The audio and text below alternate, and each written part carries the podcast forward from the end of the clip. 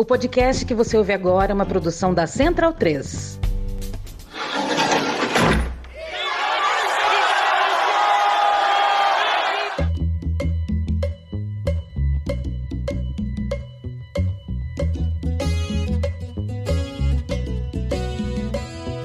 Começa agora a Guilhotina, podcast do Le Monde Diplomatique Brasil. Eu sou Luiz Brasilino e estou aqui com Bianca Pio. Salve, gente, e aí? Bom, no episódio de hoje a gente recebe a jornalista e doutora em Ciências da Comunicação, Magali Cunha. Oi, Magali, tudo bem? Oi, Luiz. Oi, Bianca. Prazer estar aqui. Prazer é nosso, Magali, de te receber. Doutora em Ciências da Comunicação pela Universidade de São Paulo, Magali tem mestrado em Memória Social pela Universidade Federal do Estado do Rio de Janeiro. É colaboradora do Conselho Mundial de Igrejas e pesquisadora do Instituto de Estudos da Religião, o ISER, além de ser editora-geral do coletivo Bereia, canal de checagem de notícias falsas. Magali é autora dos livros livros Mídia, Religião e Cultura, Percepções e Tendências em Perspectiva Global e Religião no Noticiário, Marcas de um Imaginário Exclusivista no Jornalismo Brasileiro. A Magali participou do episódio de abertura da nossa série Não Bote Fé nas Fake News, que foi lançada em maio, e a gente chamou ela de volta aqui no Guilhotina para conversar sobre a importância que a disputa no campo religioso está ganhando nesta reta final das eleições. Magali, queria perguntar justamente sobre isso. Nessa campanha, o Bolsonaro, né, e sua campanha está batendo muito forte na questão da perseguição religiosa e até na ideia de que um novo governo do PT promoveria o fechamento de igrejas e mentiras desse tipo, né? É, como é que esse medo está sendo mobilizado para capturar votos aí durante as eleições? Então, isso não é uma novidade, é uma coisa antiga. Essa ideia de perseguição a cristãos, de fechamento de igrejas, vem lá das eleições de 1989, na disputa Collor-Lula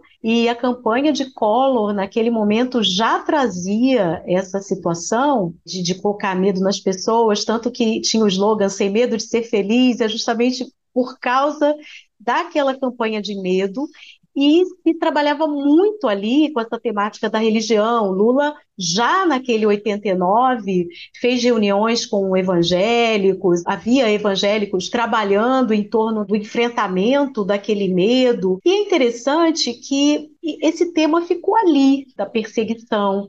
Ele não voltou mais. Collor venceu, depois vieram os anos Fernando Henrique, Lula foi eleito, depois Dilma. E este tema, outras oposições eram feitas com a temática da religião, muito forte a pauta moral E este tema da perseguição ele não voltava com a força que teve em 89. Interessante que ele volta, tanto que nas eleições de 2018 ele também não apareceu, a pauta moral da moralidade sexual é que foi muito forte nessa imposição do medo, de, de destruição das famílias, mas, mas não tinha essa questão da igreja com força. O que, que aconteceu? Nós percebemos nas pesquisas das eleições de 2020 que este tema já aparecia ali, porque ele vem com os anos Bolsonaro. Depois da posse de Bolsonaro, em 1 de janeiro de 2019, este tema da liberdade religiosa passa a ser um mote é, do seu governo. Quando ele coloca Brasil acima de tudo, Deus acima de todos, e coloca essa dimensão da fé e da religião como orientadora é, do seu governo, ele vai insistir muito nessa questão da liberdade religiosa. É uma pauta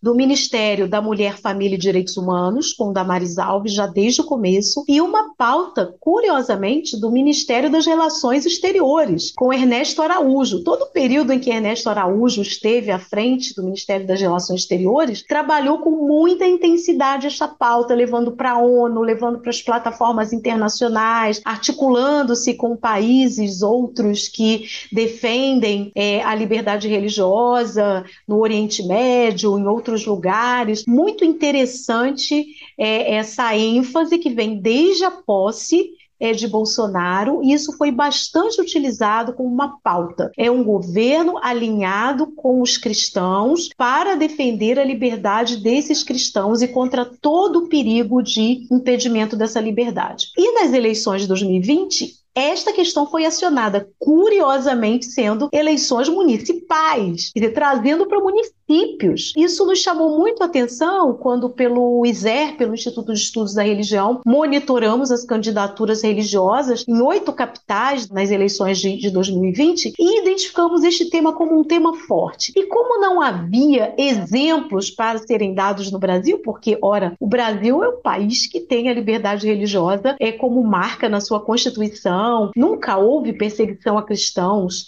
sistemática no Brasil, há casos aí isolados, mas que não pode se dizer como uma perseguição a partir do Estado. O, os grupos de matriz religiosa, sim, esses podem reivindicar perseguição, porque é uma perseguição histórica, e tem o racismo embutido nessa questão, mas os cristãos de forma alguma. Então foi muito curioso que trouxessem casos do exterior, pautando as eleições de 2020, por exemplo, igrejas no Chile que foram queimadas durante manifestações no Chile naquele ano de 2020. Isso foi usado para dizer, olha, isso vai acontecer no Brasil, é, já que não tinha casos aqui no Brasil. Aquilo já nos chamou a atenção. E de lá para cá, nós vimos que este tema foi mais intensamente trazido. É, é claro que a gente viu que depois das eleições municipais, as eleições nacionais, a campanha já começou ali, é, já em novembro de 2020, a campanha eleitoral nacional já havia começado, e, e nós percebemos então que esse tema ficou muito forte. O coletivo Bereia, com o qual eu trabalho, que faz é, checagem de conteúdo em espaços é, religiosos, digitais, é, nós fizemos um levantamento do que nós trabalhamos durante o primeiro turno das eleições. E nós identificamos o tema da perseguição religiosa como tema campeão de desinformação, campeão de mentiras. Eu vou abrir um parênteses, nós não estamos é, usando o termo fake news, porque é um termo que está muito banalizado, é um termo utilizado aí de forma muito banal, virou jargão para acusações mútuas de grupos é, nas polarizações que temos no espaço político, estamos agora usando o termo mentiras e falsidades. Então, nós identificamos que é o tema da perseguição a cristãos, fechamento de igrejas, acusação de que o PT Lula, as esquerdas atuariam para fechar igrejas. Esse tema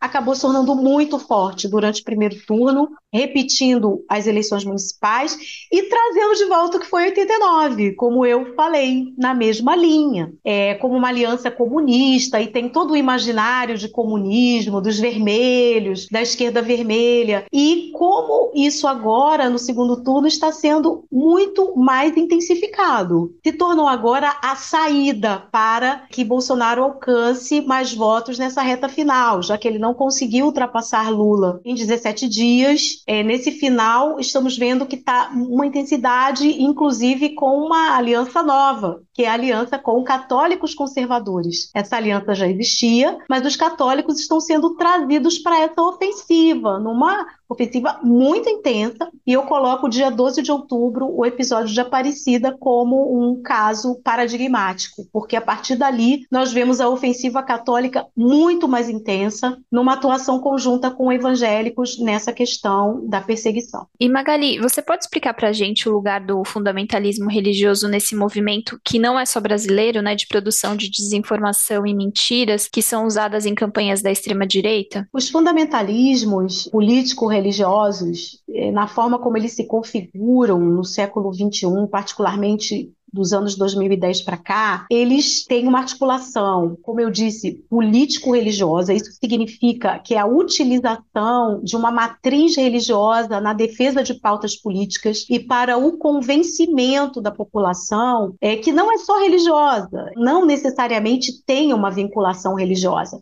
Nós sabemos que na América Latina a religião tem um apelo cultural muito forte. É, o cristianismo está muito assentado culturalmente na América Latina por conta da colonização, da forma como a colonização foi feita, o alinhamento da Igreja Católica ali com a colonização, a hegemonia católica no continente. Então, isso, com o avanço dos evangélicos, esse alargamento dessa presença cristã é, com os evangélicos, traz essa pauta da religião com muita força para a esfera pública, para o espaço público. E isso tem sido, então, instrumentalizado pelos fundamentalismos político-religiosos, colocando a religião como um elemento presente na pauta política e referendador desta pauta. É pela religião que se referenda uma pauta conservadora, uma pauta de costumes, uma pauta de defesa e fechamento da sociedade para vários avanços sociais alcançados avançados no campo, por exemplo, de gênero, que é o campo onde se mais é, manifestam esses fundamentalismos, mas não só. O campo da segurança pública, por exemplo, né, é incrível a gente perceber o número de religiosos que se candidatam é, aqui no Brasil em 2020, já em 18, mas em 2020 nas eleições municipais e agora nas eleições de 22, religiosos que são ligados ao aparato militar. São militares do Exército, Marinha Aeronáutica, são policiais militares, são policiais federais e trazem a pauta da segurança pública junto com a religião. Isso já vinha sendo identificado com a formação da chamada bancada BBB no Congresso Nacional. Bíblia, boi e bala né, que é a bancada da segurança pública, que já fazia essa relação forte de uma aliança com os grupos religiosos no Congresso Nacional. E isso se configura com muita força nesses processos eleitorais mais recentes e neste que nós estamos vivendo. Então, os fundamentalismos entram com força com o discurso que traz a religião para uma ideia de vingança, vingança mesmo, né? Fazer desaparecer aquilo que causa perigo à, à nação. E o que causa perigo à nação? É aí ativistas de direitos humanos, com aquelas pautas que são negadas e enfrentadas pelos grupos eh, mais fundamentalistas, e a vingança com a criminalização das periferias, a criminalização da negritude, a criminalização daqueles grupos classificados como grupos minoritários, as minorias sociais, principalmente as comunidades tradicionais, como indígenas e populações de quilombos, que são extremamente afetadas pelas ações do garimpo, das mineradoras, que avançam sobre as terras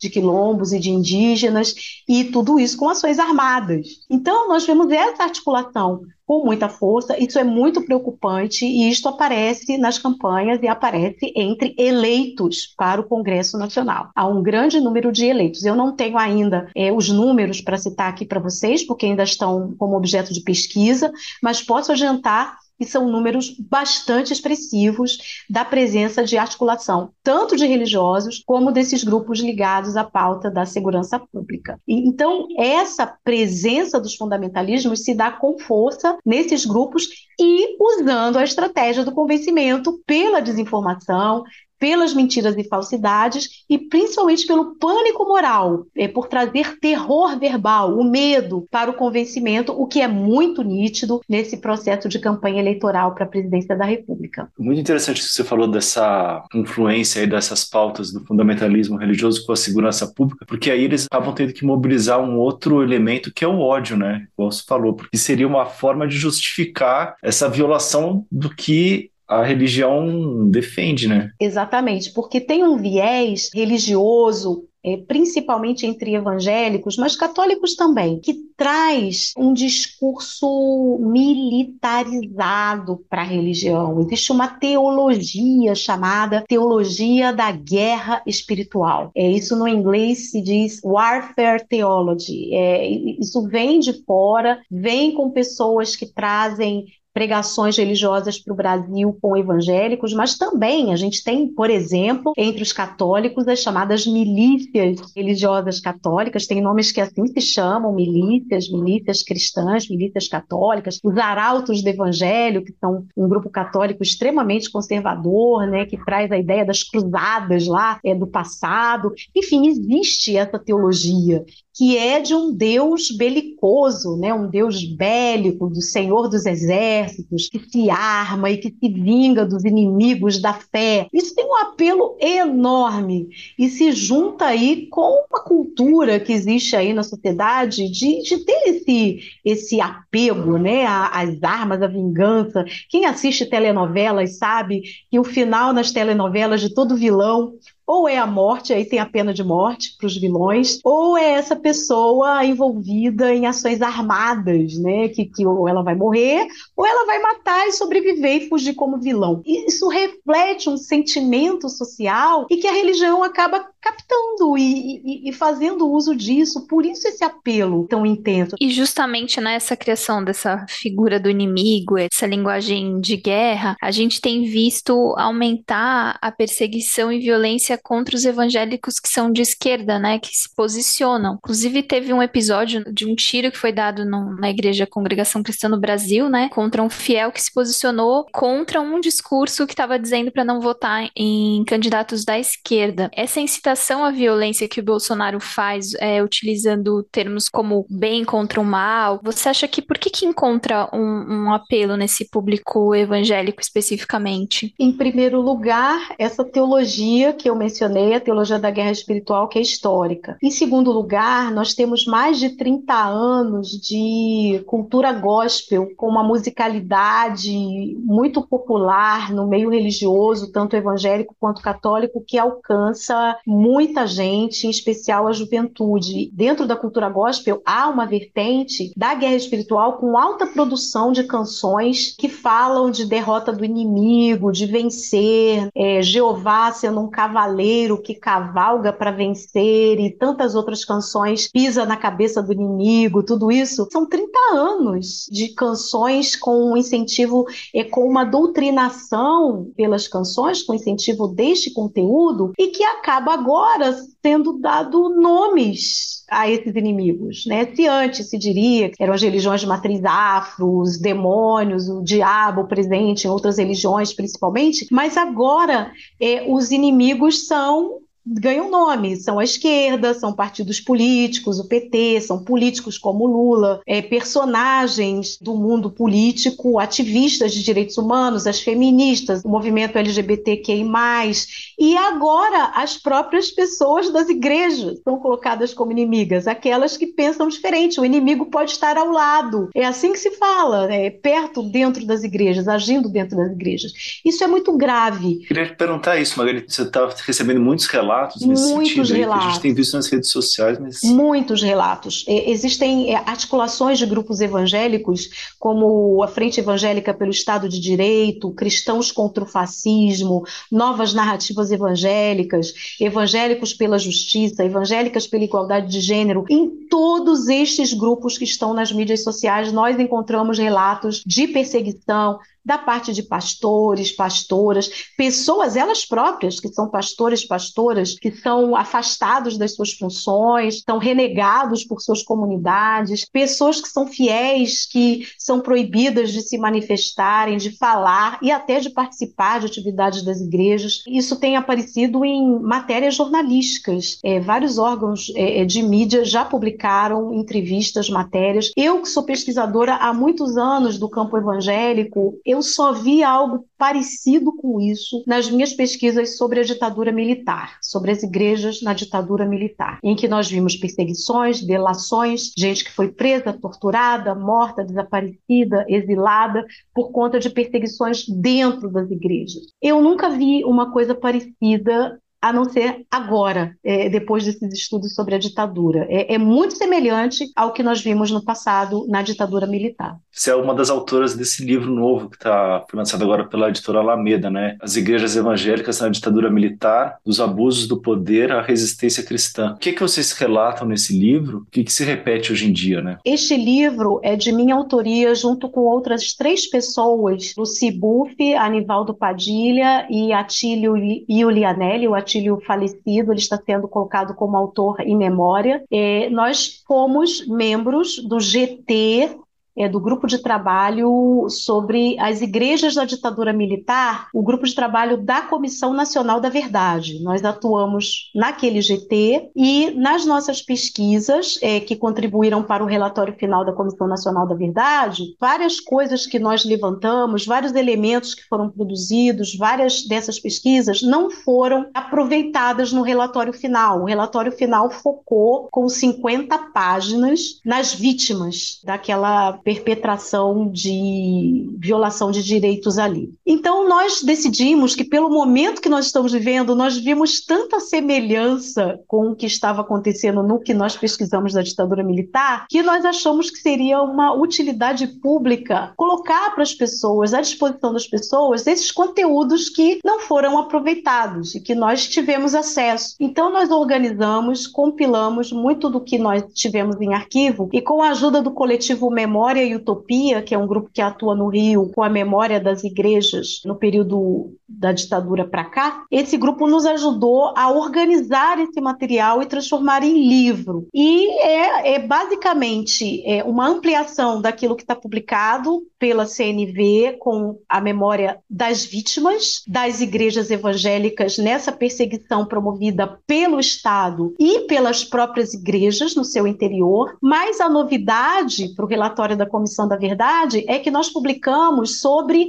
os perpetradores, aqueles que colaboraram com a ditadura dentro das igrejas, seja como agentes do Estado que foram trabalhando como torturadores, como delatores, como agentes dos órgãos de repressão, como participantes do governo, juristas, pessoas militares que atuaram pelo governo e também pessoas das igrejas que agiram como delatores, pessoas que agiram dentro das igrejas na perseguição. Os são levantados, o que essas pessoas fizeram e o que resultou, né, na tragédia que foi, na situação da vida de muitas famílias que perderam entes queridos ali com a perseguição, pessoas que trazem nos seus corpos marcas das torturas, os traumas e que contaram, relataram para nós e esses relatos estão ali também no livro. Voltando um pouco a um tema que você já mencionou anteriormente, que são justamente os ataques que a Igreja Católica tem sofrido, a gente tem visto alguns casos de ataques contra padres durante missas, né? Teve o episódio que você mencionou do dia 12 de outubro lá em Aparecida. Como é que você tem visto essa escalada de violência contra a parte da Igreja Católica? Então, essa é uma questão é, bastante nova, porque até este ano não tínhamos casos de enfrentamento ideológico, político em espaços católicos, nos níveis de agressão verbal, interrupção de missas e até agressão física em algumas situações. É, isso é novo, é deste ano. Houve um caso que foi resultou na acusação daquele jovem vereador é, de Curitiba que foi acusado de invadir uma igreja, nesse caso uma acusação às esquerdas de promover a perseguição à Igreja Católica e depois depois ficou mais do que comprovado que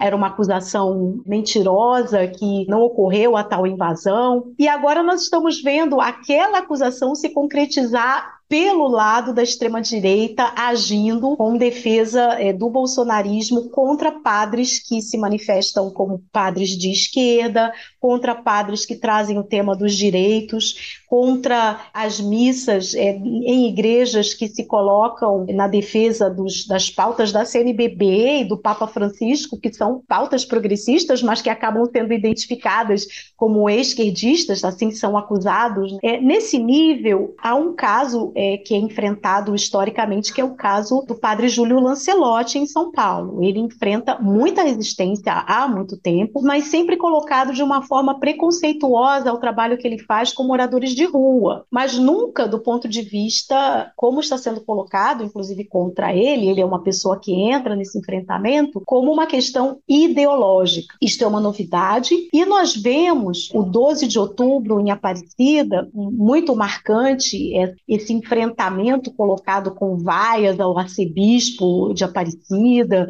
pessoas do lado de fora fazendo manifestações contra a própria igreja, mas com o apoio de católicos é, conservadores. Isso foi uma novidade, uma reunião paralela à programação de celebrações do 12 de outubro em Aparecida. Então foi convocada uma reza de terço para as três horas da tarde é, por esses grupos católicos conservadores. A atriz Cássia Kim é, encarnou ali uma liderança desses grupos, foi para as mídias sociais convocar para a reza desse terço e o presidente Jair Bolsonaro foi a Aparecida e participou da reza desse terço do lado de fora da Basílica, uma programação paralela. Esse é um feito inédito, isso nunca ocorreu nessa programação histórica da celebração do 12 de outubro, e isso mostra aí o que eu mencionei antes dessa ofensiva conservadora que vem se configurando cada vez mais intensamente dentro da Igreja Católica, com grupos que se colocam contra o Papa Francisco, contra a CNBB, expressam isso abertamente.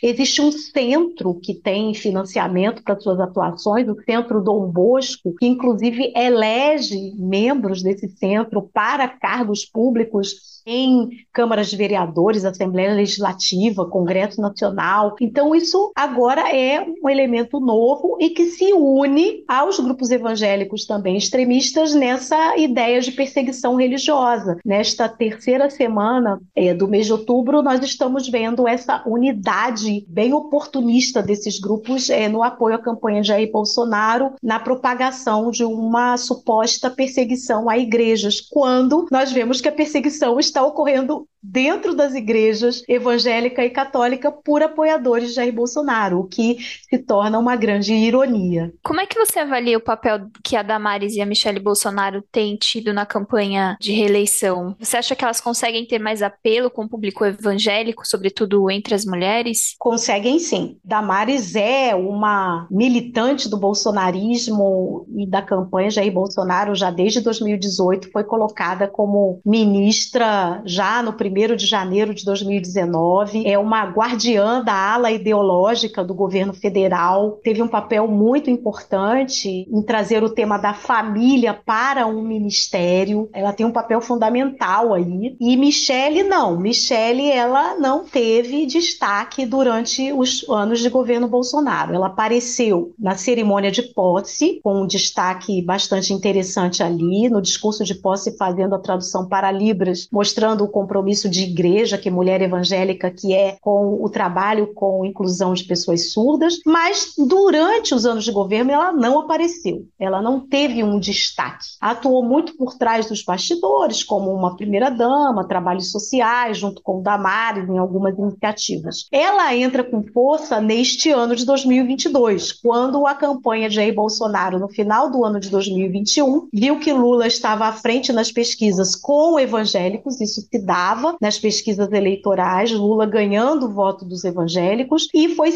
lançado um sinal amarelo na campanha, e os evangélicos sendo um aliado forte e importante desde 2018, é, Michele Bolsonaro foi convencida. As notícias dizem que ela resistiu, num primeiro momento, a entrar na campanha, mas foi convencida, não sabemos em que termos, e ela entrou. É, e aí a gente tem um marco que é o 8 de março de 2022, quando ela aparece no Dia Internacional da Mulher, ao lado de de Damares Alves, apresentando os feitos de Bolsonaro pelas mulheres é, durante o seu mandato. Ali é um marco, e de lá para cá, de 8 de março para cá, as duas se tornam cabos eleitorais fortíssimos dessa campanha com as mulheres, que são um grupo resistente a Bolsonaro, também entre evangélicos. As pesquisas mostram que entre evangélicos as mulheres e os jovens são aqueles que mais resistem à eleição de Bolsonaro, que reflete também números nacionais, é, de um modo geral, e elas passaram a agir muito intensamente é, com presença nos municípios. Isso é muito interessante. A atuação nos municípios, em lugares pequenos, com contatos pessoais, reforçando a atuação de comitês, de centros de igrejas, a, a, é, Brasil afora. Isso teve um efeito muito interessante e nós podemos ver que esses votos foram recuperados. Aliados aí às mentiras, às falsidades e às outras ofensivas que vieram também de outros evangélicos, mas o papel das duas tem sido fundamental e Michele passou a ser aí uma personagem ao lado de Bolsonaro em vários momentos da campanha e isso reforçou entre evangélicos aquele papel da mulher evangélica que ela representa. Ela é evangélica, ela traz a linguagem, ela traz a estética, ela traz a ideia de ser uma pessoa religiosa que ora pelo marido, marido pode não ser muito religioso, mas tem aquela mulher ali é, segurando a onda com a oração. Isso tem um efeito enorme nas comunidades. Magali, agora nesse segundo turno, a campanha do Lula também tem levado o debate um pouco para o campo religioso, especialmente naquele momento em que associou o Bolsonaro ao satanismo, né? Como é que você tem enxergado esse movimento? Isso é muito interessante, porque a campanha de Lula apresentou e ainda apresenta uma dificuldade muito grande de aproximação, especialmente com os evangélicos. Com os católicos, não. Historicamente, o PT nasceu é, de espaços católicos. Lá no Grande ABC, com figuras como Frei Beto e outras personagens do mundo católico no apoio ao partido. Então, o PT não tem dificuldade de transitar no ambiente católico, mas nos ambientes evangélicos, sim. Apesar de um apoio muito forte desde as eleições de 89, quando evangélicos criaram comitês de apoio ao Lula, já em 89, comitês que vêm atuando desde aquele período nas campanhas do PT. Existem os evangélicos pelo PT, os evangélicos do PT, são vários grupos atuando, mas partido e o próprio Lula, eles revelam uma dificuldade de trânsito, de encontrar uma linguagem, de encontrar um caminho de diálogo com esses grupos. E isso foi alertado alertado já desde o começo da campanha é, e vemos que recentemente, então, é lançada uma carta aos evangélicos, já a iminência do segundo turno, né? Isso saiu, a meu ver, de forma bastante tardia. É, vamos ver o efeito que terá até o dia do, do segundo turno, mas a gente percebe, então, essa dificuldade. Nesse ponto, tem sido feito um esforço por pessoas que estão na campanha. Há vários encontros que estão acontecendo. Aconteceu um grande no lançamento da, da carta aos evangélicos em São Paulo. Já havia acontecido um grande na cidade de São Gonçalo com evangélicos do Rio de Janeiro. Isso revela que há uma disposição dessa fatia do eleitorado evangélico de estar com a esquerda, de ter um voto pelo Lula. Há essa disposição, mas é necessário um esforço maior, é porque é, não se vê ainda uma linguagem afinada, um esforço afinado, em especial para o enfrentamento é, da desinformação, mentiras e falsidades que ainda circulam sobre religião nesses espaços da parte da campanha do PT. Queria aproveitar para te perguntar um pouco mais sobre a carta em si, né? O que, que você achou do, do conteúdo e se você acha que é possível ainda convencer parte é, dos evangélicos com esse tipo de estratégia. Antes de falar da carta, eu não falei do que foi feito na pergunta anterior sobre o Janones, sobre essa estratégia. É, a estratégia de alcançar evangélicos, que é colocada aí com materiais sobre satanismo, sobre maçonaria, o coletivo Bereia checou esses materiais e identificou como verdadeiros. Satanismo não. Satanismo foi uma variação da situação da maçonaria. Maçonaria sim, pedofilia, né, aquela aproximação com atitudes pedófilas também. É uma campanha muito interessante, porque é uma campanha negativa em relação ao candidato Bolsonaro, é, que traz elementos negativos, é, que tocam em questões religiosas fortes e que foram importantes numa contraofensiva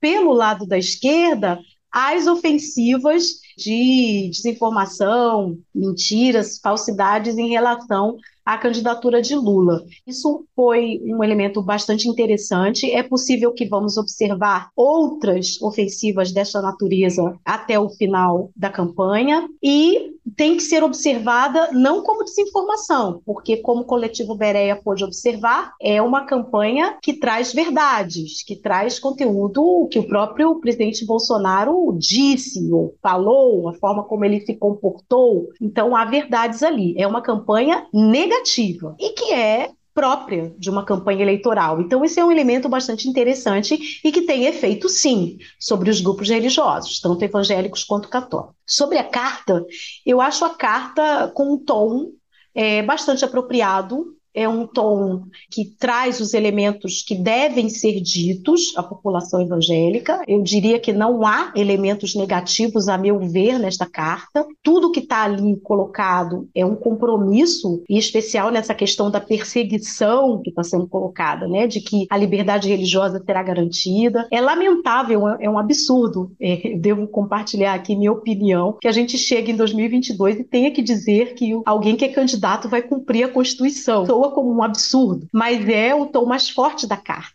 né, que a liberdade religiosa é, está garantida, que os evangélicos terão plena liberdade de culto e as pautas morais que, que serão respeitadas também, a questão do aborto que é colocada é, de forma já esperada, daquela forma ali. Então, não vejo nada negativo. O ponto mais difícil que eu vejo é o momento dessa carta. Ele é tardio. Ele chega como uma defesa e não como uma proposta que os evangélicos contra a campanha do PT estão colocando sobre esta carta é que escreve uma carta para correr atrás do prejuízo. Não deixa de ser uma certa verdade. É, ela é tardia, mas ela é positiva no sentido de marcar uma posição, de marcar por escrito, está registrado num documento, que é um compromisso, para poder contrapor principalmente as mentiras e falsidades em torno de um governo que vá silenciar, calar, perseguir evangélicos no Brasil. Falando um pouco da votação do segundo turno em si, né? Existe uma suspeita que, naturalmente difícil de ser comprovada, o Bolsonaro ele tem mais votos, ele consegue votos no dia da eleição, no final de semana da eleição, por causa dos cultos que são realizados ali durante o final de semana, né? Você acha que isso tem peso e qual pode ser o impacto aí para o dia 30 de outubro? Tem peso sim, e não só isso. Nós observamos no primeiro turno que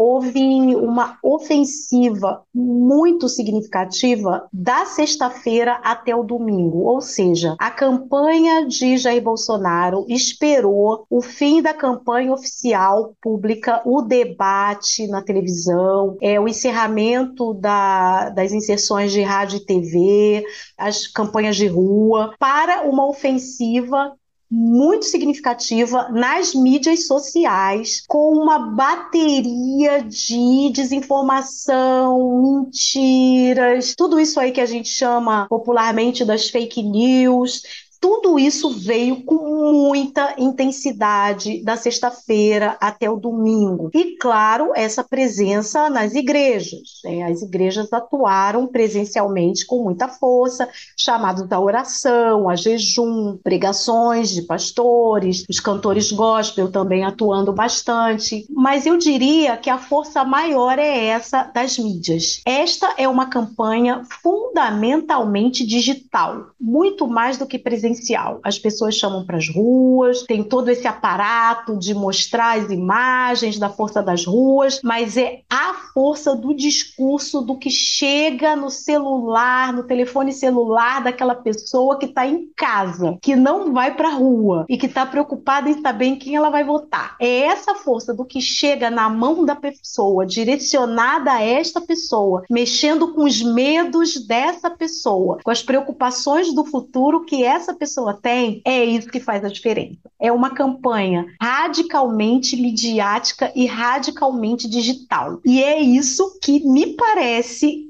que a campanha das esquerdas não aprendeu de 2018. Já tinha sido assim em 2018. Então, nós tivemos aí quatro anos para aprender essa linguagem, quatro anos para aprender sobre estratégias, e até agora eu estou participando de reuniões para as quais eu sou convidada para discutir o que, que a gente faz faltando dez dias para o, as eleições de segundo turno, quando nós tivemos quatro anos para aprender do que foi a experiência de 2018. 2018 já foi uma avalanche de desinformação, de mentiras, de calúnias mesmo, de situações absurdas que geraram investigações no Supremo Tribunal Federal, uma comissão mista parlamentar de inquérito na Câmara, no, no Congresso Nacional. O que significou isso, né?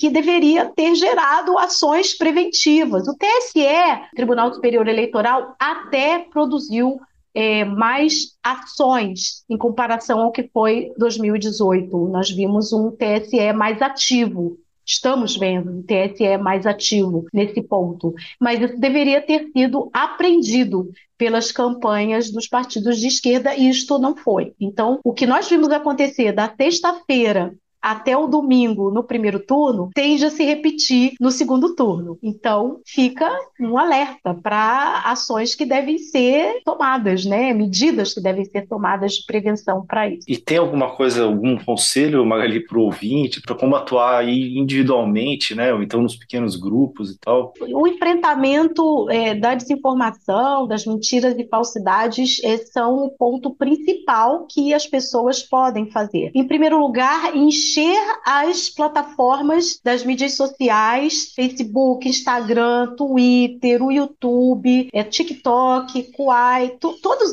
essas plataformas, Telegram, WhatsApp com as denúncias. Essas plataformas têm a abertura de denúncias e são as quantidades que fazem essas plataformas se mover. É a quantidade de denúncias. Então é preciso clicar lá nos famosos três pontinhos que ficam à direita da tela, no alto de qualquer uma dessas postagens em plataformas para denunciar. É fácil, basta clicar, não tem que escrever nada, é só clicar. E é as quantidades que fazem a diferença. Em segundo lugar, enviar para as campanhas, para os comitês de campanha, para, as, para a campanha em nível nacional, as denúncias desses materiais que chegam, porque esses comitês agem, agem junto ao Tribunal Superior Eleitoral, TSE, agem junto a, aos grupos é, que trabalham com o direito é, cibernético é, para acionamento de, da campanha é, de grupos e personagens que fazem isso.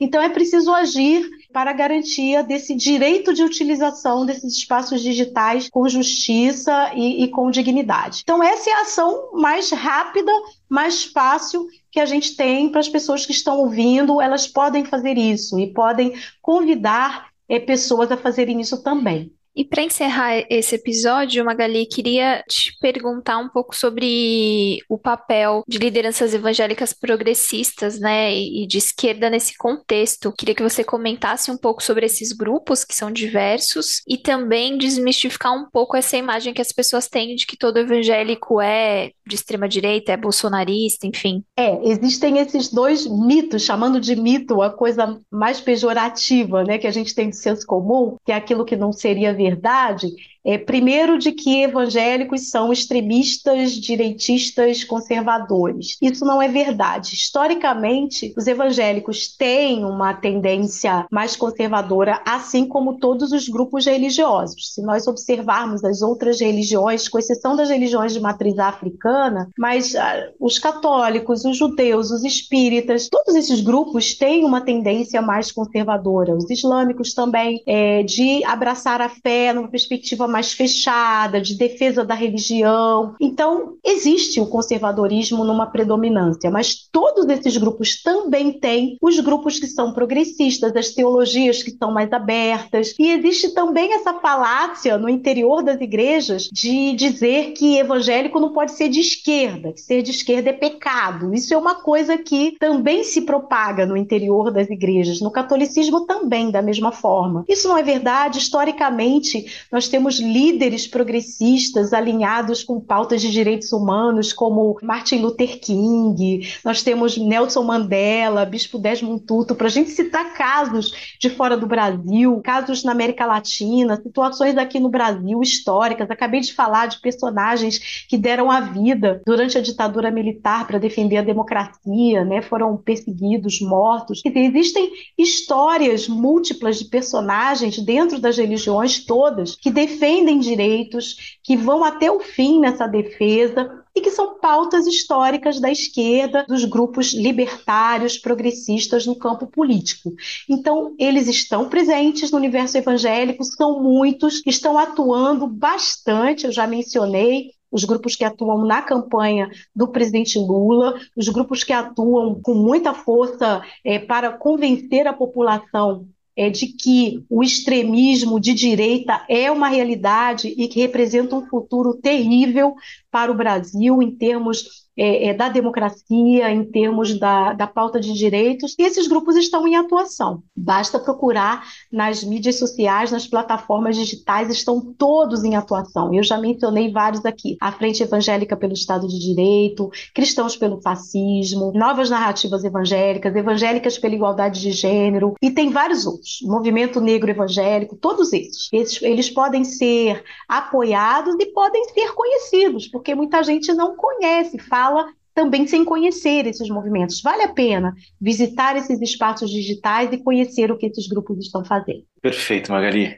Hoje recebemos a jornalista Magali Cunha, pesquisadora do Instituto de Estudos da Religião, ICER, e editora do coletivo Bereia. Magali, muito obrigado aqui pela sua participação aqui no Guilhotina. Obrigada, que esse é, episódio seja muito ouvido e que a gente consiga trabalhar aí pela justiça e a paz nessas eleições. Bom, valeu demais pela conversa, Magali. Aqui, antes de encerrar, eu queria dar só um recadinho para os nossos ouvintes, que esse foi o último episódio que eu gravei antes da minha licença maternidade. Então, eu vou dar uma pausa até o ano que vem. O Luiz vai seguir gravando o Guilhotina, apresentando para vocês. Eu vou acompanhar de casa, mas vocês ainda têm alguns episódios que eu participei que a gente gravou de gaveta depois das eleições. Então, ainda tem muito conteúdo para vocês ouvirem. Nesse momento, eu só vou estar em casa ouvindo, cuidando de fraldas e amamentação e essas questões aí. Mas é isso, gente. Até breve. Até semana que vem.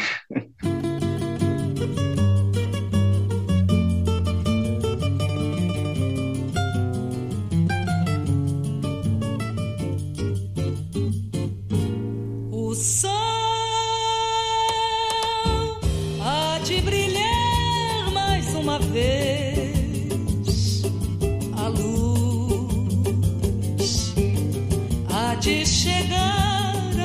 corações do mal.